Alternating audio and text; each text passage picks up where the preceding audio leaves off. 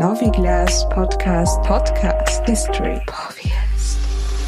Noviglas, Noviglas, Noviglas, Noviglas, Noviglas, Noviglas, Noviglas, Noviglas. Ja, hallo und willkommen zurück zu dieser neuen Ausgabe des Noviglas Podcast. Mein Name ist Ralf und mit mir heute auch wieder da ist der Michael. Grüß dich. Hallo Ralf und ich grüße auch alle Zuhörerinnen und Zuhörer.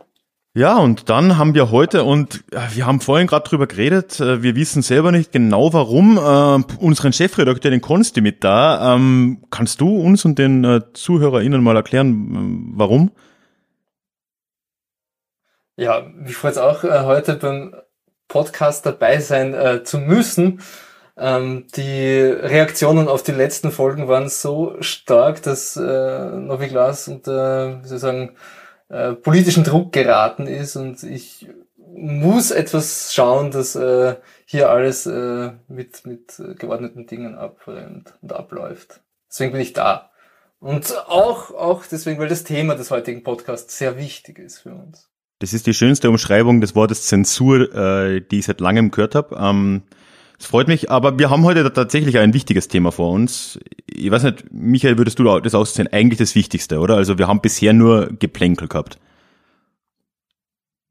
Verglichen mit den Themen, die wir bis jetzt hatten, sticht dieses natürlich schon sehr heraus. Ja, ja ich würde vorschlagen, ich äh, werde mal die Szenerie für uns malen, bevor du, Michael, dann ein bisschen mehr in die Geschichte reingehst. Und ähm, es wird, glaube ich, sich sehr schnell herausstellen, warum das so ein uh, unfassbar bedeutendes Thema tatsächlich ist. Wir müssen gar nicht so weit zurückgehen dafür. Wir stellen uns mal in unserem Kopf vor, ja, vor sieben Jahren, äh, Juli 2014, in der heißen, heißen Wüste Ägyptens, finden Ausgrabungen statt im Tal der Könige. Und äh, die waren da schon lange unterwegs, also verschiedene Teams, aber jetzt auch das konkrete Team, von dem wir jetzt reden, ist ein britisch-deutsches Forscherteam gewesen. Die waren seit 2008 schon dort und äh, ja, haben halt, ist ja wahrscheinlich bekannt, ne, im Tal der Könige gibt es ja eine ganze Reihe an Ausgrabungen, waren da auf der, einer neuen auf der Spur. Äh, 2008 begonnen, noch in politisch angenehmen Zeiten in Ägypten unter Hosni Mubarak, äh, auch mit großer Anteilnahme tatsächlich. Da waren äh, Delegationen von der Regierung da bei der, bei der Eröffnung der, der Ausgrabungen. Aber natürlich jetzt 2014 waren schon einige Jahre ziemlich äh, tumulthaft und äh, Geld ist schwierig geworden, also die mussten auch bald weg. Und jetzt haben sie tatsächlich dann im Juli geschafft, äh, da eine, einen Eingang in eine noch unbekannte Grabkammer zu finden. Und äh, wie gesagt, britisch-deutsches Forscherteam um die britische Archäologin Dorothy Isabel Gladwell. Und ja, die treten da eben ein. Und ja, erstens war da wenig sonderlich überraschend. Also viele Sachen waren, waren bekannt, wie man es aus anderen Gräbern nicht nur in der Region kennt. Also zum Beispiel, und das kannst du sicher bestätigen, Michael, ist es ja fast bei all diesen Funden aus der Antike so, dass Grabräuber schon vor Tausenden von Jahren da im Prinzip alles mitgenommen haben. Also ähm, die waren näher an den äh, Ereignissen dran als wir. Also äh, wenige Jahrhunderte nach den Bestattungen ist auch hier in diesem Fall schon eigentlich alles Wertvolle da entnommen worden. Aber doch haben äh, die Archäologen dort um Dorothy Gladwell ein ja, Kunststück kann man es wahrscheinlich nennen, gefunden. Eine Darstellung, die sehr viel von dem, was wir über die ägyptische Geschichte, aber eigentlich die Menschheitsgeschichte immer angenommen haben, auf den Kopf stellt. Mhm.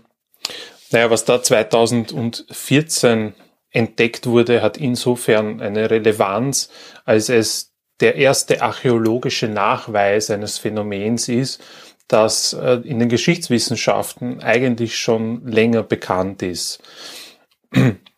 Und zwar wurde dort einerseits ähm, ein Hinweis, ein bildlicher Hinweis darauf gegeben, wie man beispielsweise äh, ägyptische Götterdarstellungen deuten kann. Und andererseits wurde dieser Mumie, und es war tatsächlich die Mumie des Pharaos Amenophis II., ähm, eine weitere Mumie beigelegt. Es war dies tatsächlich erste mumifizierte Seifenblase der Menschheitsgeschichte. Und tatsächlich äh, ist das auch deswegen relevant, weil wir Ja, seit, seit, seit äh, langer Zeit wissen, dass Seifenblasen in der Menschheitsgeschichte immer wieder eine sehr wichtige Rolle gespielt haben.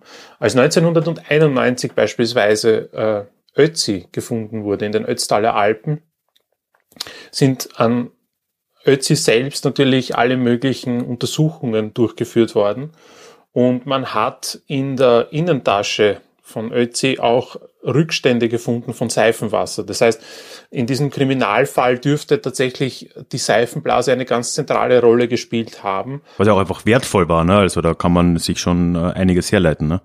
Das war ausnehmend wertvoll. Also diese Rezeptur des jeweiligen Seifenwassers, das man ja zur Herstellung von Seifenblasen braucht, ist äh, eigentlich von, von einer Priesterkaste sehr eifersüchtig auch geheim gehalten worden, weil das ein Privileg war, das eigentlich nur äh, den Priestern vorbehalten war, Seifenblasen herzustellen. Und äh, es liegt daher auch die Vermutung nahe, dass dieser Kriminalfall rund um Ötzi eben mit diesem Diebstahl dieses Seifenwassers in Zusammenhang steht und dass er auch deswegen verfolgt und äh, niedergestreckt wurde in den Ötztaler Alpen. Und Michael, du würdest äh, sagen, dass ähm, es ausgeschlossen werden kann, dass äh, dieses Seifenwasser auch eine gewisse hygienische Komponente ähm, beinhaltet hat, die für Ötzi jetzt relevant gewesen wäre? Ich glaube, das lässt sich äh, jedenfalls ausschließen.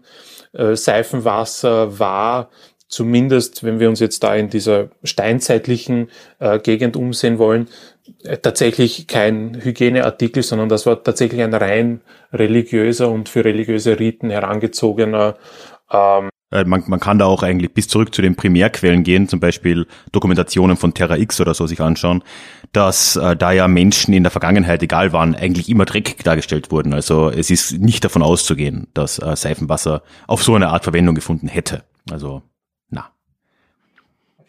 und dann, äh, jetzt, okay, wir, wir haben Ötzi angesprochen, das, das sind schon ein paar Jahrtausende her, das weiß sogar ich als Journalist jetzt. Aber wenn man in die Antike vorgeht, ähm, mhm.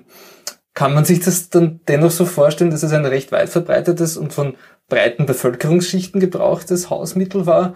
Oder war das immer noch dieses Schamanentum, das sich dieser vielleicht etwas geheimen Technik äh, bedient hat? Mhm. Nein, also wie gesagt, es war einer religiösen Priesterkaste äh, vorbehalten und das ist auch eigentlich bis ins 20. Jahrhundert so geblieben, ähm, dass tatsächlich also Seifenwasser keine äh, kein Phänomen war, das breitenwirksam war. Also äh, das kommt erst sehr viel später auf. Ähm, es gibt äh, auch, wie, wie, du schon angesprochen hast, in der Antike so diesen Seifenblasenkult.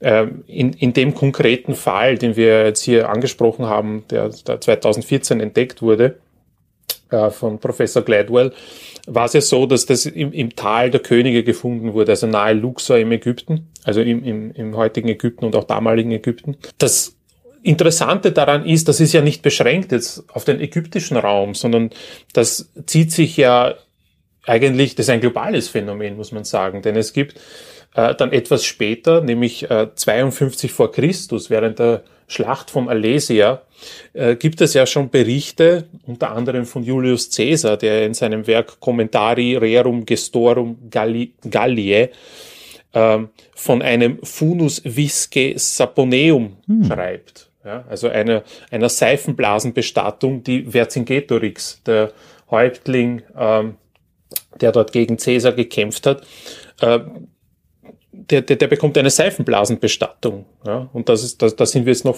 knapp, knapp vor Christus, also 52 vor Christus. Und das zieht sich dann auch noch weiter. Ja?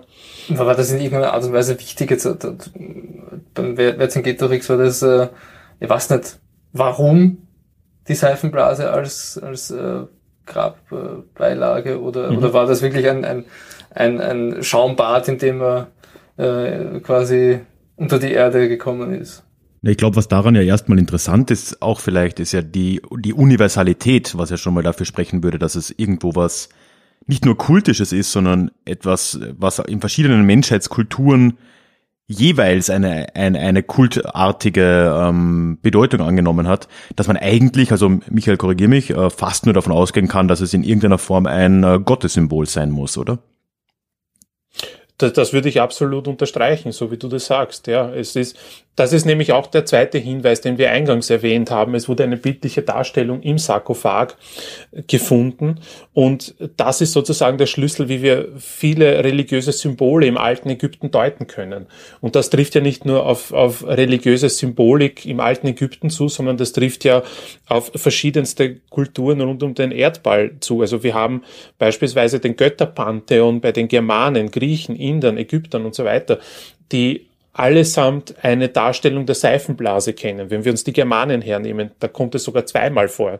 Einerseits in Form des Halbgottes außer Vandilas, der den Morgenstern repräsentiert, und dieser Morgenstern wird halt immer wieder als Seifenblase dargestellt, oder aber den Gott Sol, der die Sonne repräsentiert. Und die Sonne ist ja das Ursymbol, das durch die Seifenblase dargestellt wird. Das gleiche finden wir bei den Griechen, wenn der Gott Helios, also der, der Gott der Sonnenscheibe, ähm, dargestellt wird als Seifenblase. In Indien gibt es den Mithras-Kult, in dem beispielsweise die Seifenblase als Heiligtum verehrt wird, weil sie eben der Sonne so ähnelt. Und bei den Ägyptern war es dann tatsächlich so, und darauf äh, deutet dann diese bildliche Darstellung im Sarkophag hin, dass der Sonnengott Re, der stets mit einer äh, Kugel auf dem Kopf dargestellt wird, da hat die Forschung ja bis eben 2014 angenommen, dass das die Sonne repräsentiert. Das ist so in der Form nicht richtig. Heute wissen wir,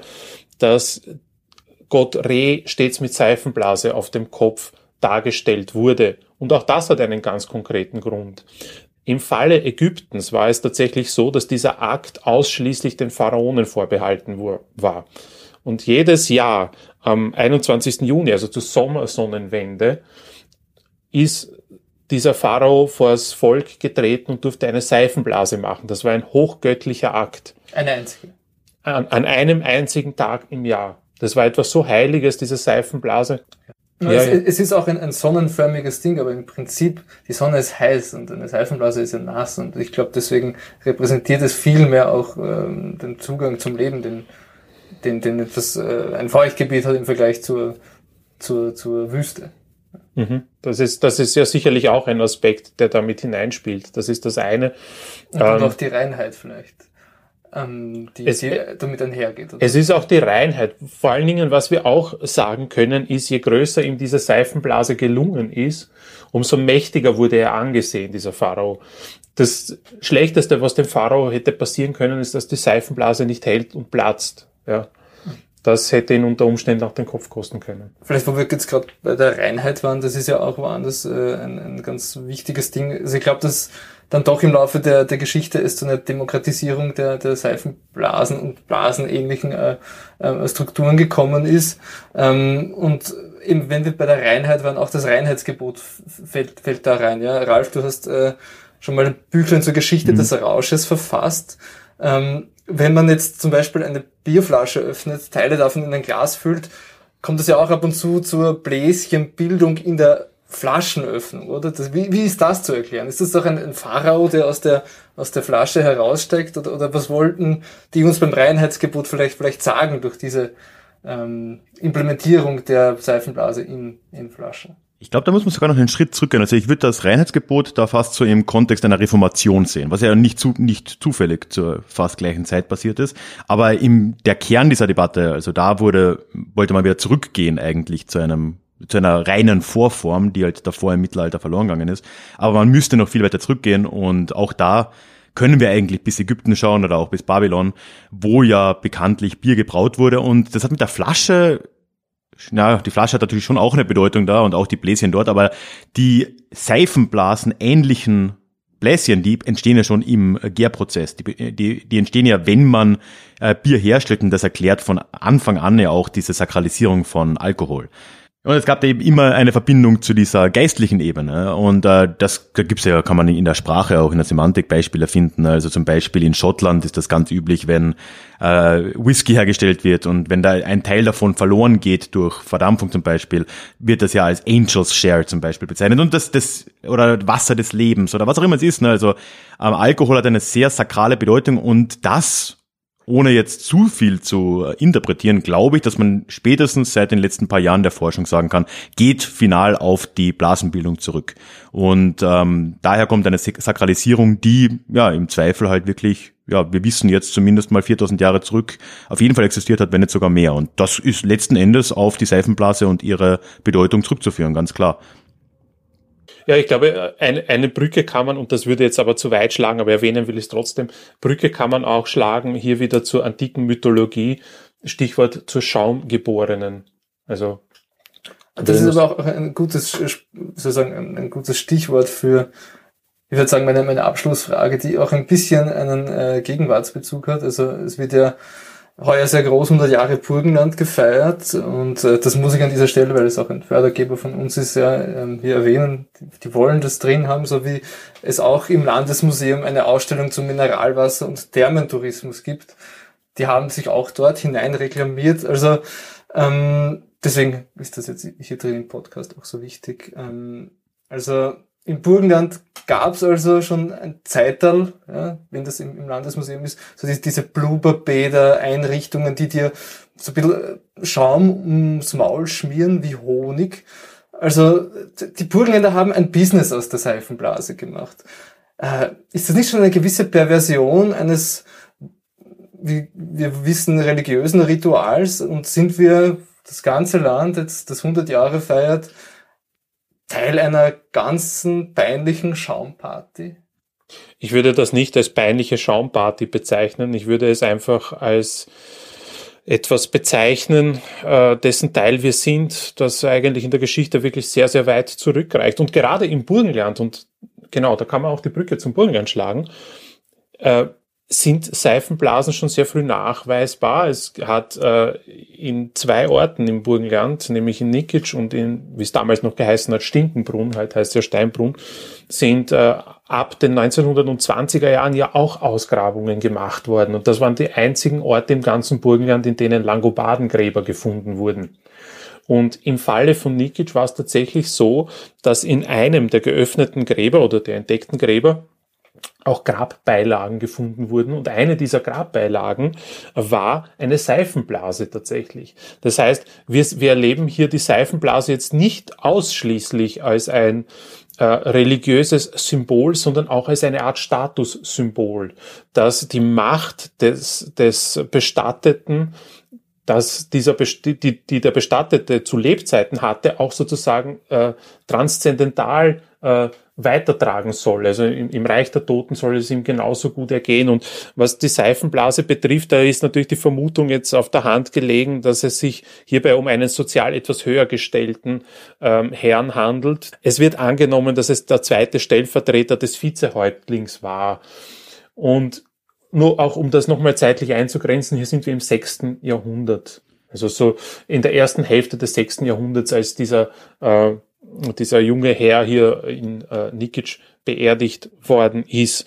Man war aber, und das, damit will ich dann schon langsam zum Abschluss kommen, in dem Sinn sehr vorsichtig, was das anbelangt, ja, dass man hier nicht einer Fälschung aufgesessen ist. Es hat nämlich schon Anfang des 18. Jahrhunderts eine sehr, sehr bekannte Fälschungsgeschichte gegeben. Da hat nämlich äh, Professor Johann Behringer immer wieder Ausgrabungen getätigt äh, im Würzburger Raum, also in Deutschland.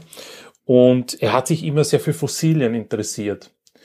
Und die Sache ist, man hat eben Fossilien gefälscht und ihm sozusagen äh, vor der Nase vergraben, damit er sie ausgräbt und das dann für tatsächliche, für reale Fossilien hält. Ja, das, man spricht in dem Fall auch von den Würzburger Lügensteinen oder von den Beringschen Lügensteinen.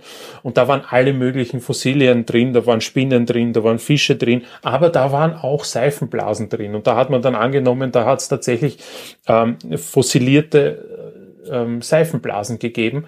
Das hat sich dann im Nachhinein ähm, als Fälschung äh, herausgestellt, eine der frühen Wissenschaftsfälschungen, weil wir sind jetzt hier am Anfang des 18. Jahrhunderts. Äh, deswegen war man auch vor allen Dingen jetzt in Nikic sehr vorsichtig, was diese Seifenblasen-Grabbeigaben anbelangt. Aber mittlerweile ist das verifiziert. Also das ist, und, und das glaub, ist nicht ohne jetzt, jetzt als Abschlussfrage an die Historiker in dieser Runde, glaubt ihr, äh, wenn ihr euren letzten Atemzug tätigt, irgendwann so, je nachdem, wann euch äh, der Novi Glas das Geld abdreht. Mhm. Ja. Ähm, glaubt ihr, dass ihr dann euren letzten Atemzug in so eine Seifenblase reinblaust und das wird dann eu eure äh, Grabbei? Also ich, ich hoffe sehr, dass mit meinem letzten Atemzug jemand so klug ist, mir ein Röhrchen vor den Mund zu halten, das mit Seifenwasser bespannt ist und ich eine Seifenblase noch einmal produziere. Ja, das wäre ein schönes Lebensende, würde ich sagen. Deswegen will ich auch nicht, äh, ja, ich will auch nicht im Schlaf abtreten, träumend abtreten, sondern ich will diesen Moment wirklich bewusst erleben, damit ich auch äh, diese letzte Seifenblase meines Lebens äh, bewusst erleben kann. Ja. Ja, wobei ich da echt ein bisschen ähm, pessimistischer fast sein muss. Man, äh, es ist ja wissenschaftlich auch klar erwiesen, dass Seifenblasen in unserer Zeit immer äh, sch schwieriger zu produzieren sein werden. Ne? Stichwort CO2 in der Atmosphäre. Wir können alle nur hoffen, wir sind vielleicht die letzte Generation, die, wenn wir sterben, tatsächlich die Chance haben werden, noch eine letzte Seifenblase ähm, auch zu blasen. Das muss man mit Demut entgegennehmen. Ich hoffe, dass, dass äh, das auch bei mir so sein wird. Ähm, aber gleichzeitig müssen wir alles dafür tun, dass auch die nächsten Generationen das vielleicht auch noch erleben können, weil wir haben jetzt viel gesehen von der Geschichte. Es wird schon ja, Jahrtausende an Kultur äh, würden da verloren gehen und äh, wir sind vielleicht die letzte Generation. Genau, also, ähm, also nachdem ich jetzt die, die Aufnahmesession äh, mit erlebt habe, kann ich ausschließen, dass es hier vielleicht bewusstseinserweiternde Substanzen im Raum gab, die, die nicht nur aus den Geschichtsbüchern äh, entnommen worden sind. Ähm, und ich glaube auch, dass es zur Befriedigung der burgenländischen Landesregierung und ihrer Kulturabteilung ähm, sein wird, wenn, wenn ich euch den Podcast wieder überlasse. Und ich freue mich auf die nächste Folge dann aber ohne meine Beteiligung. Lieber hvala na slušanje. Hvala tebi. Und damit äh, entlassen wir die Hörerschaft und Hörerinnenschaft in den 1. April.